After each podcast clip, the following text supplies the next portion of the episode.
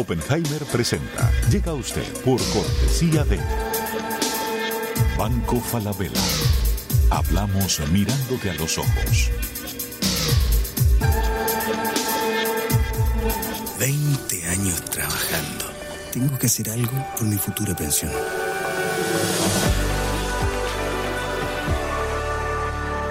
Estudia en Argentina. Con estándares internacionales. Residencia universitaria. Aranceles a tu alcance. UADE, una gran universidad.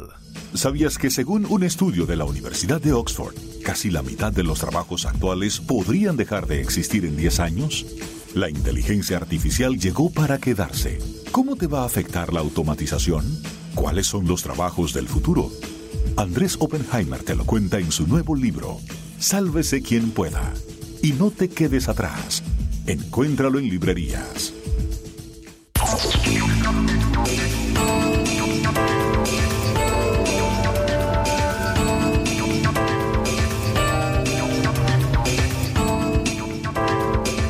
Hola, ¿qué tal? ¿Cómo les va? Soy Andrés Oppenheimer. Gracias por estar con nosotros.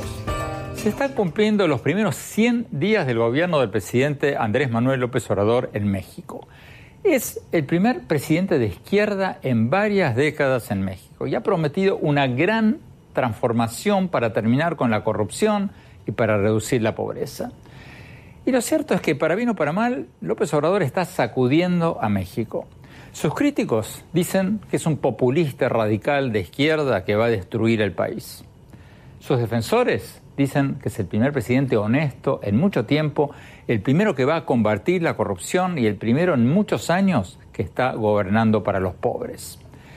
Por el momento, López Obrador está muy bien en las encuestas. Una reciente encuesta del diario El Financiero le dio un 86% de aprobación. Impresionante. A diferencia del presidente anterior, que casi nunca daba entrevistas ni aceptaba preguntas en público, López Obrador da conferencias de prensa todas las mañanas, vuela en aviones comerciales en lugar de tener su avión presidencial, vive muy austeramente y ha aumentado el salario mínimo y las pensiones para los jubilados.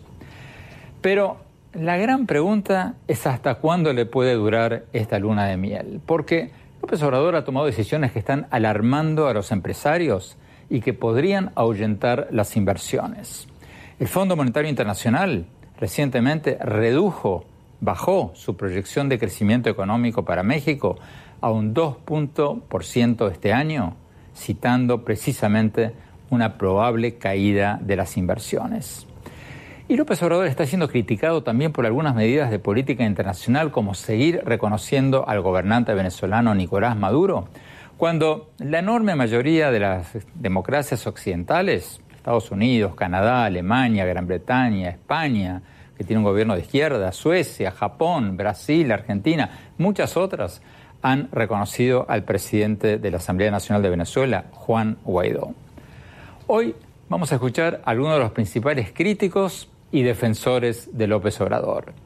Vamos a hablar con el ex presidente mexicano Vicente Fox, que le está pegando durísimo a López Obrador por Twitter todos los días.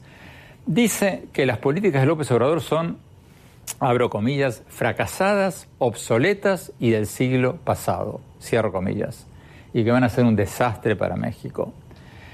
Y por el otro lado, vamos a hablar con un importante senador muy cercano a López Obrador, el presidente de la Comisión de Relaciones Exteriores del Senado de México, Héctor Vasconcelos. El senador Vasconcelos conoce a López Obrador desde hace muchos años, ha sido su principal, uno de sus principales consejeros en política exterior. Y después de las elecciones del año pasado, cuando ganó López Obrador, se reportó que sería nombrado canciller de México. Pero bueno, finalmente optó por una senaduría y la presidencia de la Comisión de Relaciones Exteriores en el Senado. Y más tarde en el programa vamos a cambiar de tema. Vamos a hablar sobre los más recientes pronósticos económicos que vaticinan un crecimiento bastante, pero bastante mediocre para América Latina este año. Le vamos a preguntar a un importante economista internacional, actualmente ministro de Hacienda de Chile, Felipe Larraín, ¿por qué la economía de América Latina está creciendo más lentamente que la economía mundial? ¿Qué está pasando? Creo que hay algunos factores que son eh, hechos en América Latina o made in house, ¿no? Eh, entre ellos tenemos una recesión extraordinariamente fuerte en Venezuela. Venezuela, según eh, los cálculos, estas son proyecciones porque no hay datos oficiales. Sabemos que hace tiempo no hay datos oficiales de Venezuela o datos confiables. Ha caído a la mitad la economía. La economía se ha desplomado un 50% aproximadamente en los últimos 4 o 5 años. Bueno, empecemos con México. Vamos directamente a la entrevista con el expresidente mexicano Vicente Fox. Veamos lo que nos dijo.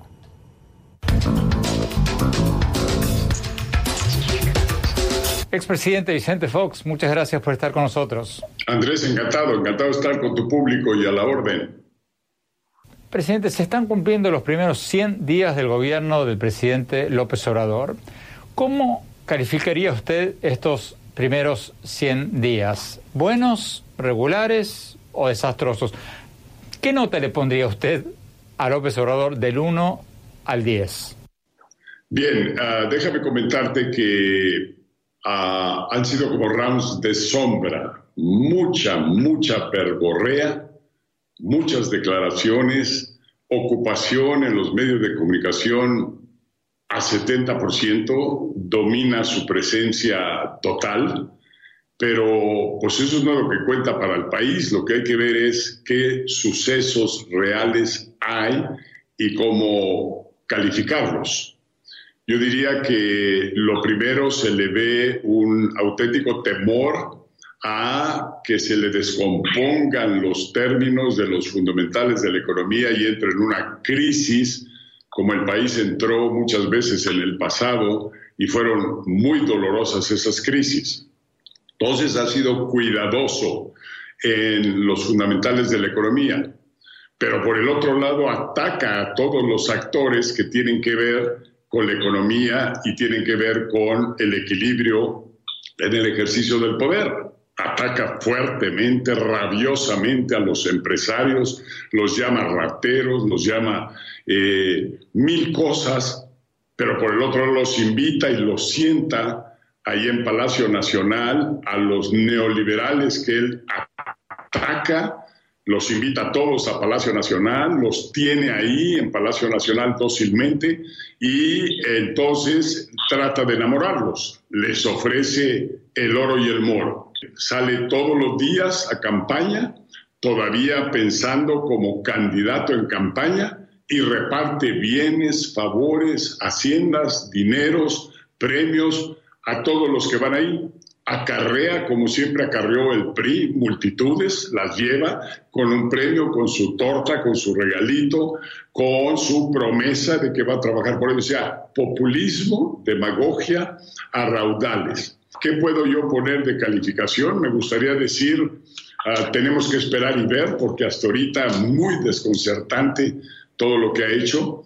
Tiene una gran popularidad, sin embargo no he visto una sola encuesta profesional seria.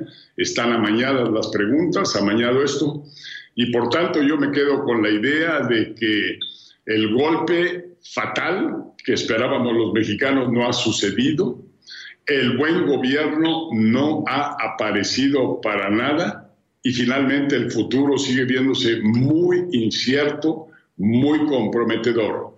En lo personal, desconfío totalmente de la persona, sé que nos está engañando, sé que nos está dando a tole con el dedo, sé que nos está llevando al baile y que al rato va a ser un Maduro, va a ser un Chávez, va a ser un Castro, va a ser un Kirchner.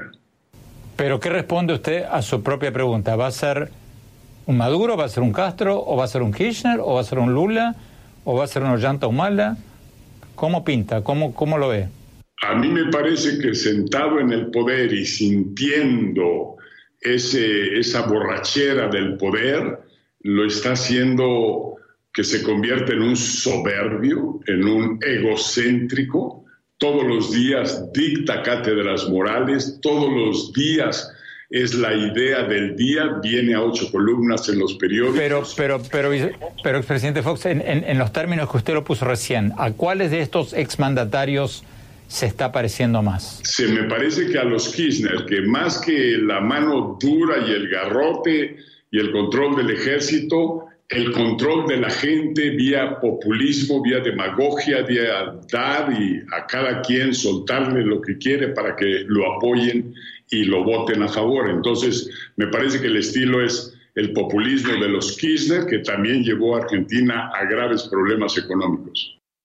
La primera pregunta que usted nos animó a contestarla, ¿qué calificación le pondría a López Obrador después de todo lo que hablamos? Yo menos, yo menos cinco, menos cinco, porque sé, sé lo que viene adelante, nos está tomando el pelo, se viste de ovejita, se pone su pielecita de oveja, pero por dentro es un lobo de mar con muchos años de seguir las políticas de, eh, de los foros de Río de Janeiro y los foros de Sao Paulo, eh, todavía está halagando y hablando cosas extraordinarias de Fidel Castro, eh, a Maduro dice que no tiene nada más. No, no, en, los genes, en su DNA y por sus venas, eh, pasan fuertes dosis de incapacidad para gobernar y peor aún de potencial dictador, autoritario y soberbio. López Obrador dice que ha cortado los sueldos de los empleados públicos que más ganaban porque según él había mucho exceso en el gasto gubernamental. ¿Qué es lo que usted critica de esa medida? ¿Cuál va a ser el impacto de esa reducción de salarios de empleados públicos que más ganaban?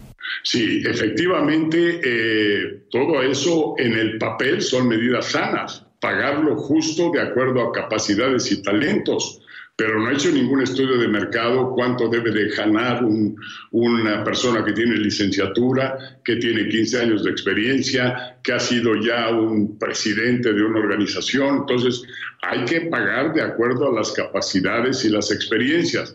No se vale decir todo se todos parejos, aquí nadie gana más que yo. Es un acto de absoluta soberbia, pero que además tiene aspectos prácticos demoledores, porque ya lo estamos viendo, la mediocridad del secretario de Hacienda, que va a Nueva York a hablar con los de los mercados, va a hablar con los inversionistas a favor de Pemex y le resultó el tiro por la culata. Lo único que sucedió es que más castigaron los mercados a Pemex entonces, hay mucha mediocridad en todo el equipo y eso, desgraciadamente, un país, una economía, no se entera, no lo descubre hasta que las cosas van mal, hasta que el crecimiento no se da, hasta que cada vez estamos más empobrecidos. Entonces, no se puede conducir un país con mediocridad. El tema del avión, el tema del avión, que él va en su camioncito o va en su avioncito comercial. El avión presidencial. Sí, el avión presidencial pierde tiempo a lo bestia, el hombre que debía de estar ocupando cada segundo de su quehacer y de su mente a favor de los mexicanos y lo desperdicia en aeropuertos, en traslados, en esto, su seguridad, claro, ahora ya no da marcha atrás, dijo que él sin seguridad, bueno, hay que ver cada que va a provincia, todos esos acarreados, las vallas, el ejército, mandan gente por delante. Está usando la misma seguridad, le cambió de nombre y le cambió de uniforme. Y así hay muchas gatopardismo, muchas cosas que se siguen haciendo igual, pero que les cambia de color. Tenemos que ir a un corte. Cuando volvamos, seguimos con el expresidente Fox. Le vamos a preguntar sobre Venezuela y más tarde el programa, el otro lado de la moneda, quienes defienden a López Obrador. No se vayan, ya volvemos.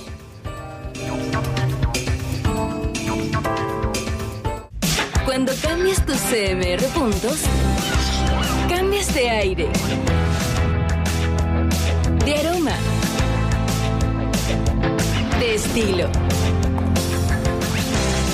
Cambias de ritmo. Cambias tu estilo de vida. Cuando cambias tus CMR puntos, tú también cambias. Aprovecha tus puntos y cambia lo que quieras. CMR puntos. Cambio lo que quiero.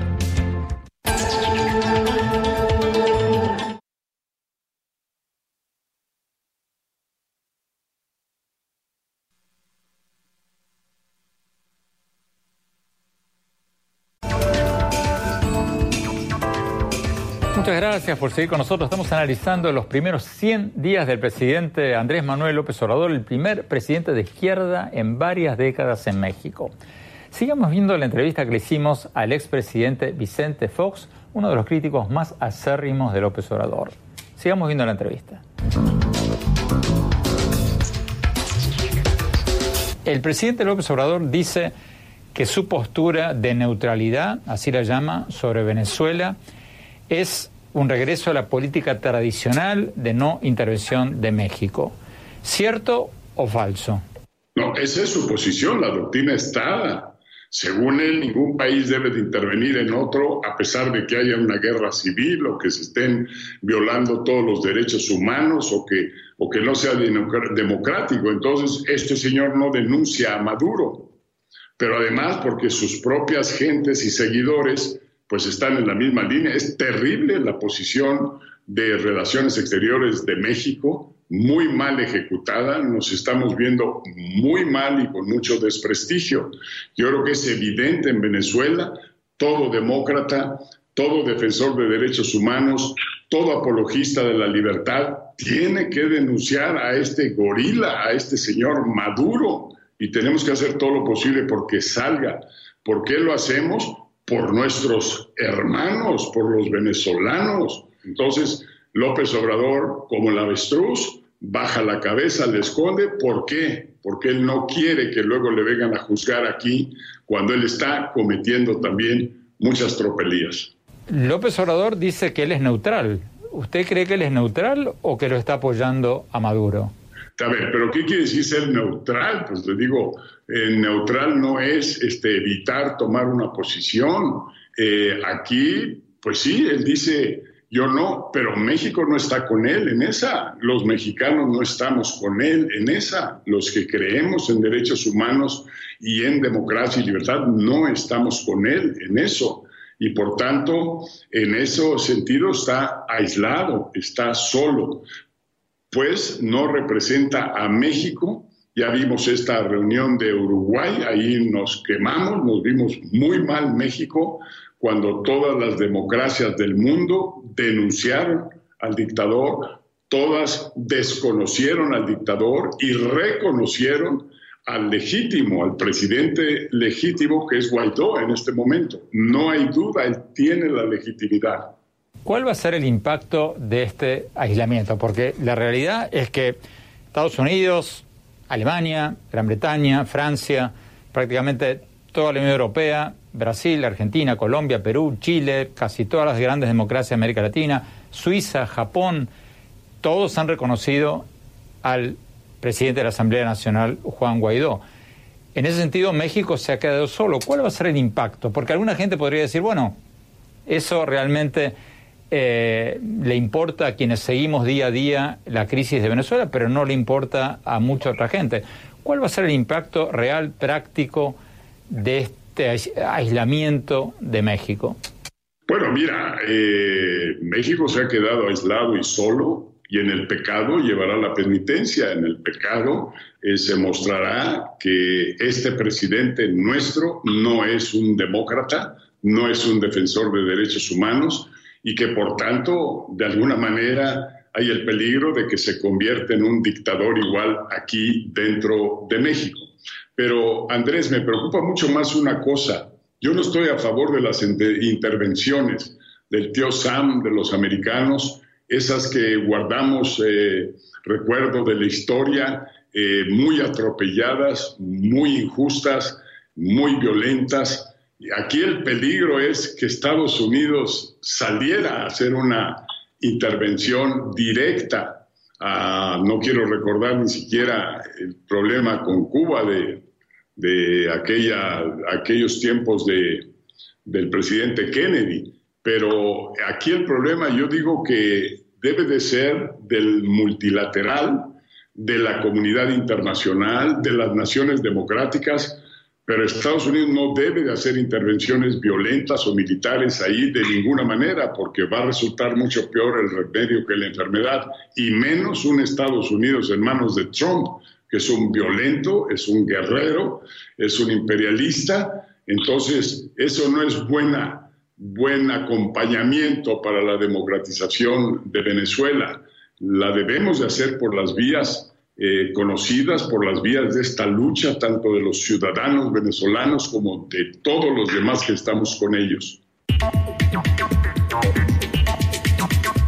Tenemos que ir a un corte. Cuando volvamos, vamos a escuchar la otra campana. Vamos a hablar con una de las figuras más cercanas a López Obrador, el presidente de la Comisión de Relaciones Exteriores del Senado de México, Héctor Bajoncelos. No se vayan, ya volvemos.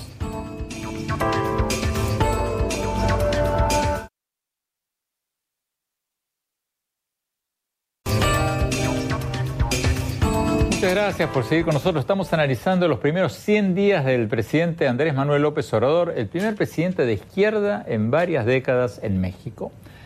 Veamos lo que nos dijo el senador Héctor Vasconcelos. Es un hombre muy cercano a López Obrador. Lo conoce desde hace muchos años. Fue uno de sus principales asesores en política exterior durante casi 12 años y ahora actualmente es el presidente de la Comisión de Relaciones Exteriores del Senado de México. Veamos lo que nos dijo.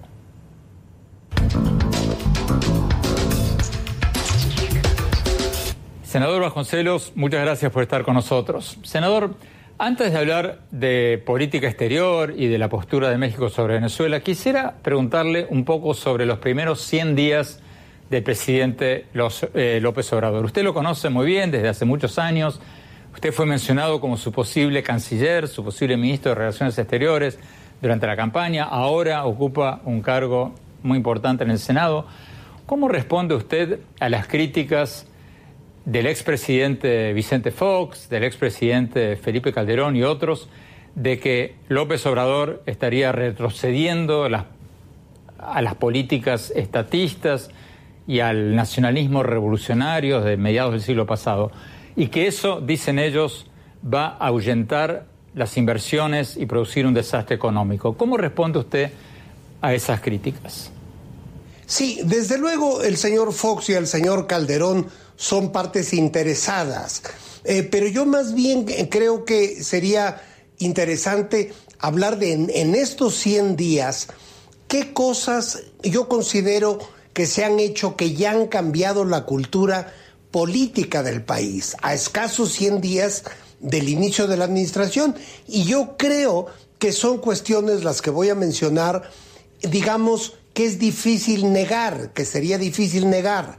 Eh, por una parte, el recorte en los altísimos sueldos de la burocracia política y en los privilegios. Usted sabe, el presidente López Obrador hoy día gana mucho menos de la mitad de lo que ganaban los presidentes anteriores. Eh, usa transporte público, toda la flotilla enorme de aviones y helicópteros han sido puesta en venta. Yo creo que esos cambios están ahí para quedarse porque va a ser muy difícil que administraciones futuras vuelvan al dispendio, al boato con que se manejaba la vida pública en México. Y le doy otro ejemplo que me concierne a mí directamente el poder legislativo. Desde el día 1 de la actual legislatura se redujo en un 30% el costo para el país del Senado de la República.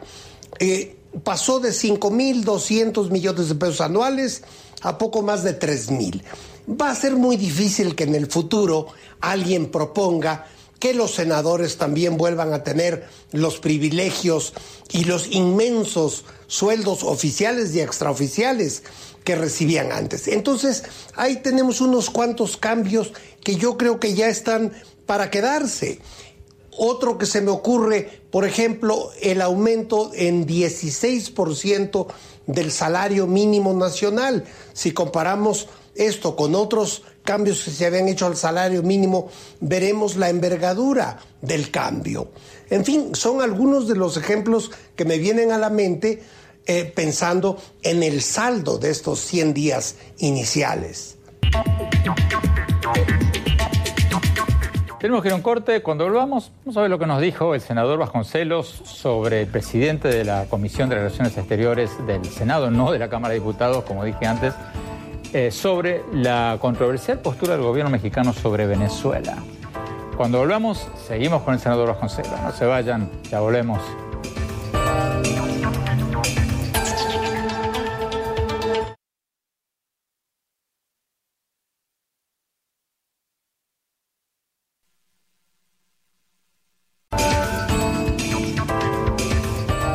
Gracias por seguir con nosotros. Estamos analizando los primeros 100 días del presidente Andrés Manuel López Obrador, el primer presidente de izquierda en varias décadas en México. Sigamos viendo lo que nos dijo el senador Héctor Vasconcelos, un hombre muy cercano a López Obrador y presidente de la Comisión de Relaciones Exteriores del Senado de México. Veamos lo que nos dijo cuando le preguntamos específicamente sobre la crisis de Venezuela. Veamos.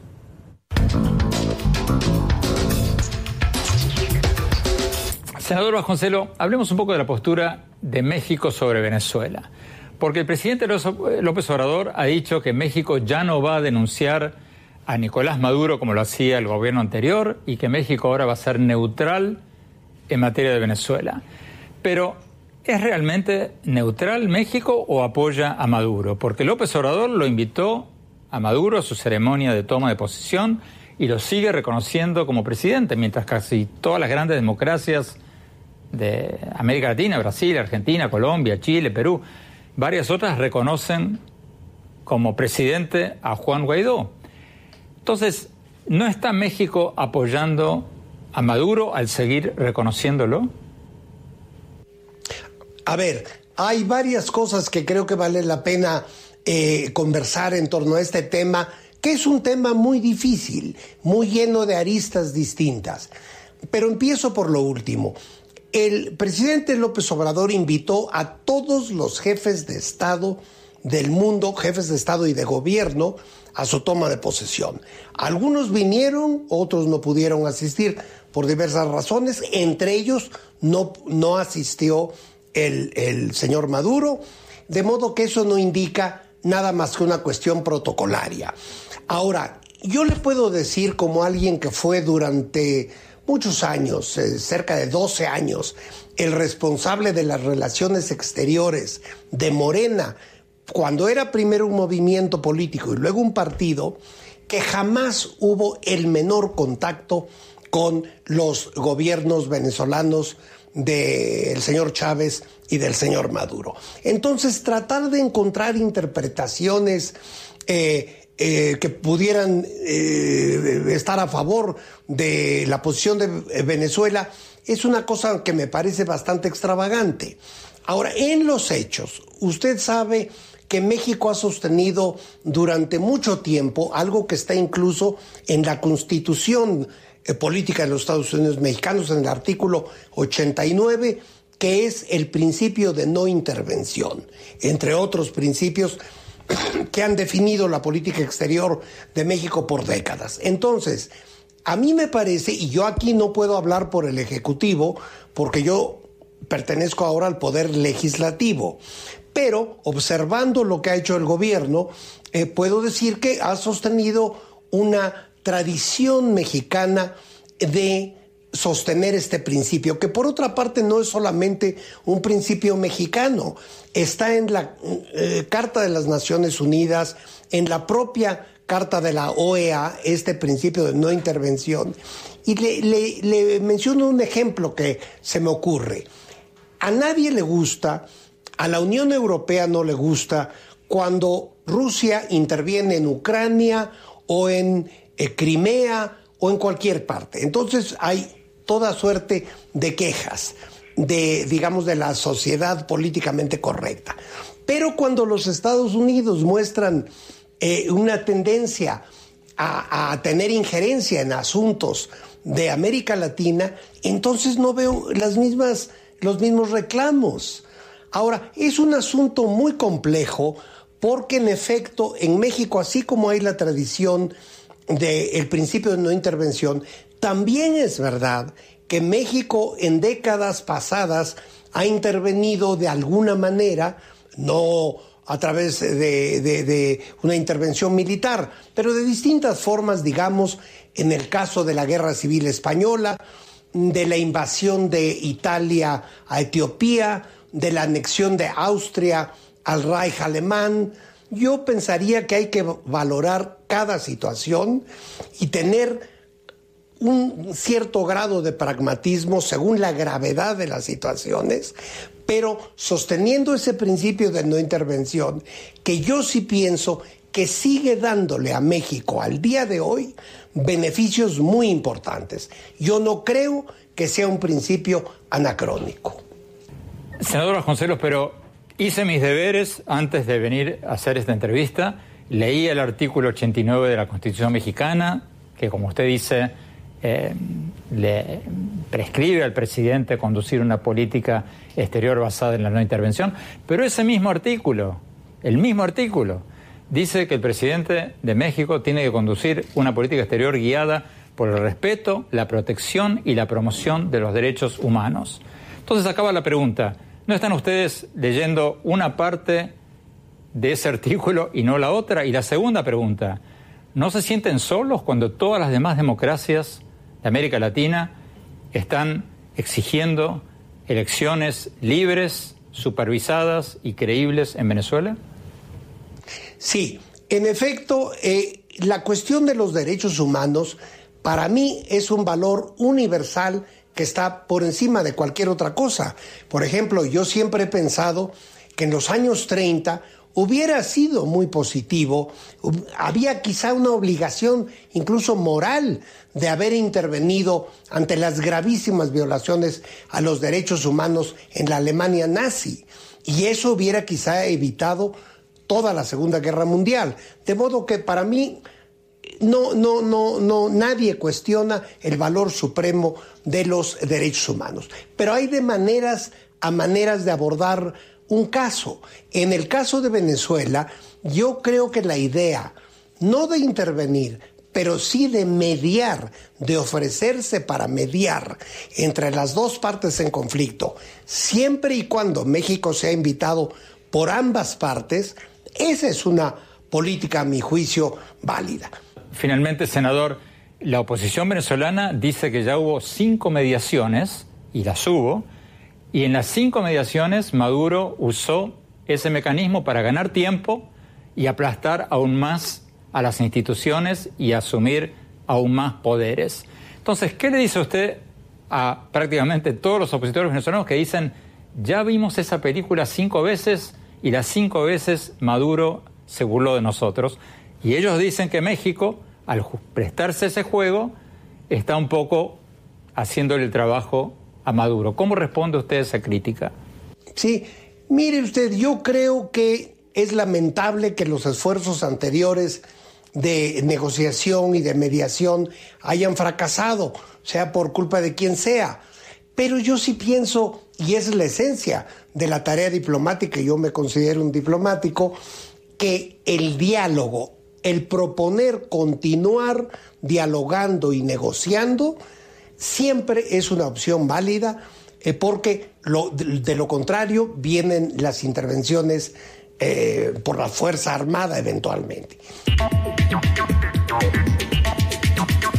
Muchas gracias, senador Vasconcelo, por haber estado con nosotros. Tenemos que ir a un corte. Cuando hablamos vamos a cambiar el tema. Vamos a analizar por qué la economía de América Latina está creciendo a niveles mucho más bajos que el resto del mundo. Se lo vamos a preguntar al economista internacional, actualmente ministro de Hacienda de Chile, Felipe Larraín. No se vayan, ya volvemos.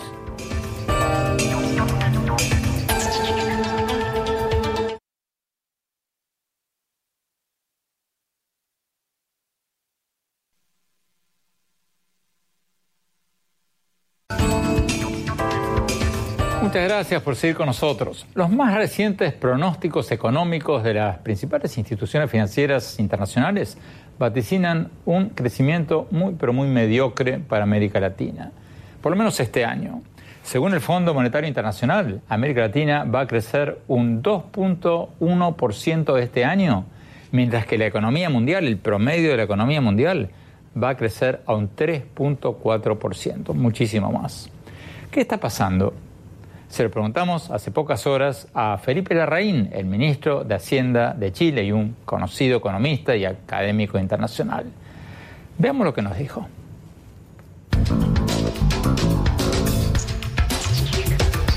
Ministro, el Fondo Monetario Internacional recientemente redujo su proyección de crecimiento económico para América Latina al 2%, mientras que la economía mundial está creciendo al 3.4, 3.5%.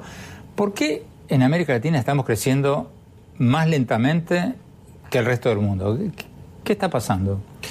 Bueno, Andrés, mucho gusto estar acá. Eh, un conjunto de factores. Creo que hay algunos factores que son eh, hechos en América Latina o made in house, ¿no? Eh, entre ellos tenemos una recesión extraordinariamente fuerte en Venezuela.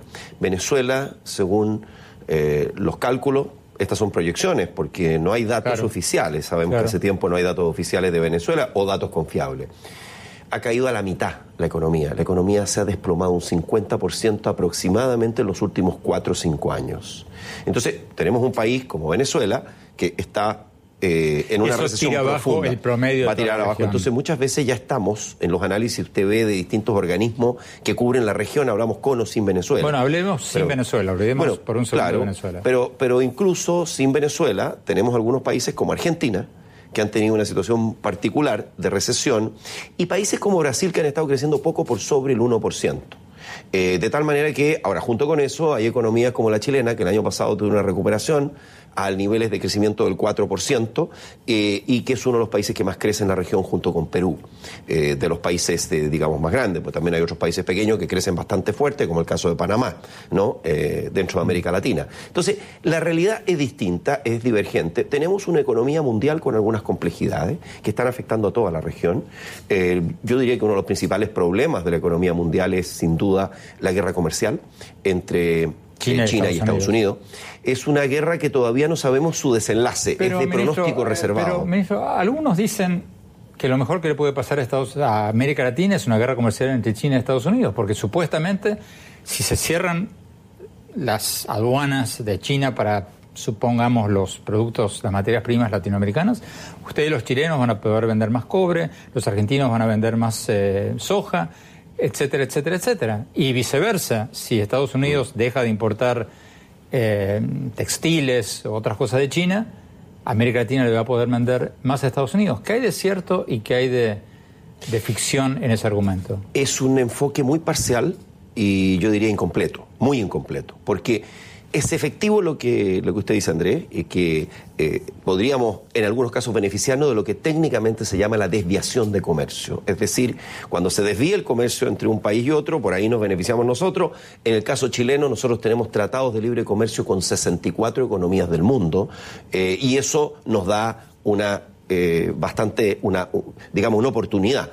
Pero así como hay algunas oportunidades, el efecto neto es muy negativo. En primer lugar, porque se va a reducir el crecimiento mundial. Menos comercio es menos crecimiento, nos vamos a enfrentar con una economía mundial que crece menos. En segundo lugar, porque lo que hemos visto cada vez que hemos tenido eh, estos episodios de, beligerancia o de guerra comercial o de incremento de más tarifas punitivas sobre las eh, exportaciones de China a Estados Unidos, ha caído el precio de los principales commodities. Entonces hay un efecto en el precio de los commodities. Nosotros podremos vender más commodities, pero a un precio menor. El efecto conjunto, si bien hay algunos casos de, en que uno se puede beneficiar, eh, hay una generalidad de casos en que nos vamos en el neto, es malo para todos. Yo diría que Ahora, esto para, para ustedes en Chile, para Argentina, para Brasil, ya China se ha convertido, si no en el primer mercado, en el segundo mercado más importante.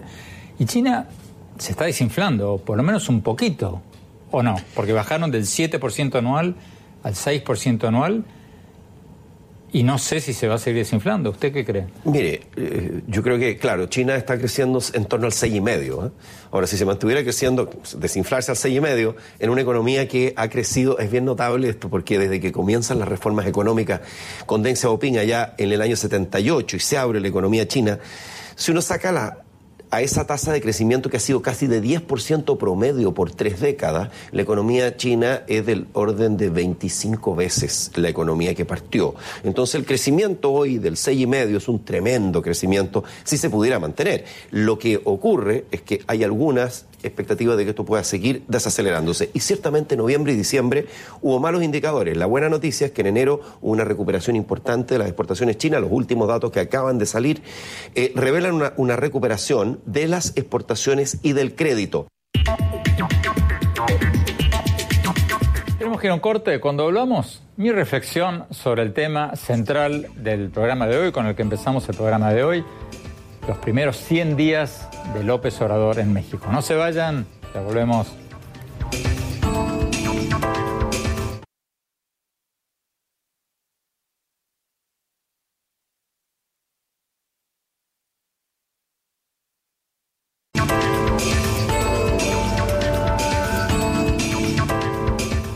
Gracias por seguir con nosotros. Como decíamos al principio del programa, se están cumpliendo los primeros 100 días del gobierno de Andrés Manuel López Obrador, el primer presidente de izquierda en México en muchas décadas. Y su popularidad ha aumentado a un impresionante 86%, según una encuesta del diario El Financiero. Andrés Manuel, o AMLO, como lo llaman en México, ha cautivado a muchos mexicanos con su austeridad, sus conferencias de prensa de todas las mañanas, sus aumentos del salario mínimo y sus aumentos de las pensiones a los jubilados y sus promesas de combatir la corrupción y reducir la pobreza. Estuve en México hace pocos días y el botones de mi hotel me decía, como muchos mexicanos, que López Obrador es el primer presidente en mucho tiempo que se ocupa de los pobres. Pero acaba la gran pregunta, ¿va a durar esta luna de miel? Porque muchos economistas dicen que López Obrador está gastando más de lo que entra en el país y corre el riesgo de terminar como tantos otros presidentes populistas que regalaron dinero a diestra y siniestra al principio de sus mandatos, espantaron a los inversionistas, acabaron con la economía y al final del día dejaron más pobres que antes. El Fondo Monetario Internacional ya bajó sus proyecciones de crecimiento para México este año, reduciéndolas al 2.1%, citando precisamente eso, una probable caída en las inversiones. Y otras instituciones financieras como Citibanamex son aún más pesimistas, pronostican un crecimiento todavía menor, del 1.5%. Y además, además de todo esto, no está claro si el Congreso de Estados Unidos va a aprobar el nuevo acuerdo comercial del presidente Trump con México y Canadá. Y lo más importante, si la economía de Estados Unidos se desacelera o entra en una recesión a fines del año próximo, como algunos vaticinan, México, la economía de México podría caer todavía más, porque, como todos sabemos, México depende muchísimo de las exportaciones, de sus exportaciones a Estados Unidos. Entonces, la gran pregunta es, si López Obrador sigue despotricando contra lo que él llama el neoliberalismo, y si sigue criticando al sector privado, ¿no se van a asustar los empresarios? ¿No van a frenar sus inversiones? Y si eso pasa, ¿No va a haber menos trabajo y más pobreza? Pocos días atrás, López Obrador pareció haber reaccionado ante estos temores, ante estas críticas, y convocó a los empresarios más grandes del país y creó un consejo para el fomento a la inversión, el empleo y el crecimiento económico, así lo llamó, para fomentar las inversiones. Ojalá escuche López Obrador lo que le aconseje este nuevo grupo. Porque yo por lo menos no conozco ningún país que crezca y reduzca la pobreza sin inversión. El mundo no se divide en países de izquierda y de derecha, como algunos nos dicen todos los días, sino entre países que captan capitales y países que ahuyentan capitales. Y si no me creen, miren el caso de China o de Vietnam, países comunistas o que se llaman comunistas, que se han dedicado a atraer inversiones privadas y han crecido y reducido la pobreza muchísimo más que muchos de nuestros países. En suma, López Obrador tiene razón en concentrarse en reducir la pobreza. Es una asignatura pendiente de México. Pero ojalá entienda que sin inversión no hay crecimiento y sin crecimiento no hay reducción de la pobreza. Si no entiende eso, la luna de miel podría no durar más que uno o dos años. Bueno, se nos acabó el tiempo. Los invito a visitar mi blog en el sitio de internet andresopenheimer.com. Si se registran ahí, les vamos a mandar por email todas las columnas que escribo para el Miami Herald y nuestros últimos programas de televisión. Les recuerdo la dirección. Es andresopenheimer.com. Y síganme en mi Twitter, arroba OpenheimerA, y en mi página de Facebook, Andrés Oppenheimer, y ahora también en Instagram, en Andrés Oppenheimer Oficial. Gracias, gracias por habernos acompañado. Hasta la semana próxima.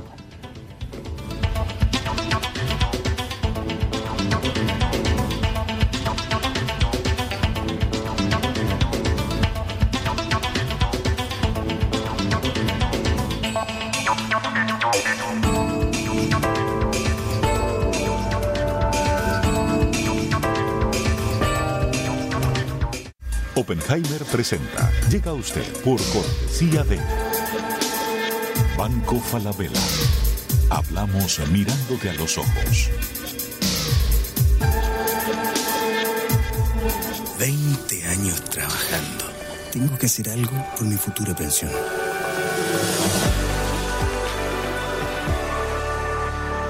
Estudia en Argentina. Con estándares internacionales Residencia universitaria. Aranceles a tu alcance. UADE, una gran universidad. ¿Sabías que según un estudio de la Universidad de Oxford, casi la mitad de los trabajos actuales podrían dejar de existir en 10 años?